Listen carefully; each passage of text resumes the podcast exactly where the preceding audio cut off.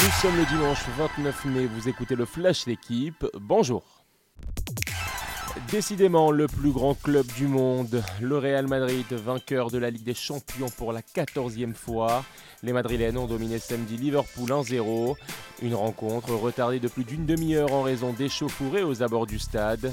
Les Anglais ont ensuite bousculé les Espagnols dans un match marqué par les neuf arrêts du gardien du Real Thibaut Courtois.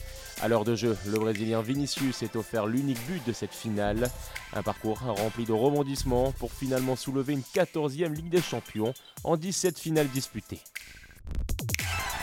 Rien n'est impossible pour Karim Benzema. Le Français termine donc meilleur buteur de la compétition avec 15 buts dont 2 triplés.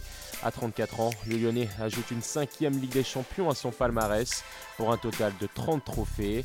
Benzema, plus que jamais favori pour le Ballon d'Or. Je cite, on verra ce qu'il se passe, mais je suis fier de ce que j'ai réussi.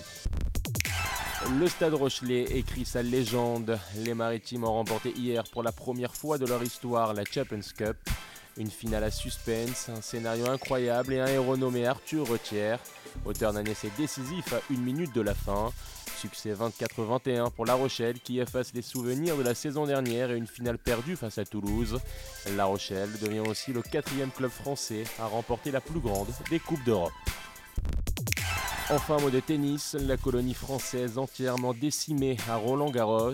Alizé Cornet a abandonné au troisième tour. Léolia Jean-Jean, 227e mondial, a été éliminé en 2-7. Chez les hommes, Hugo Gaston n'a pas existé face au Danois Rune, 19 ans.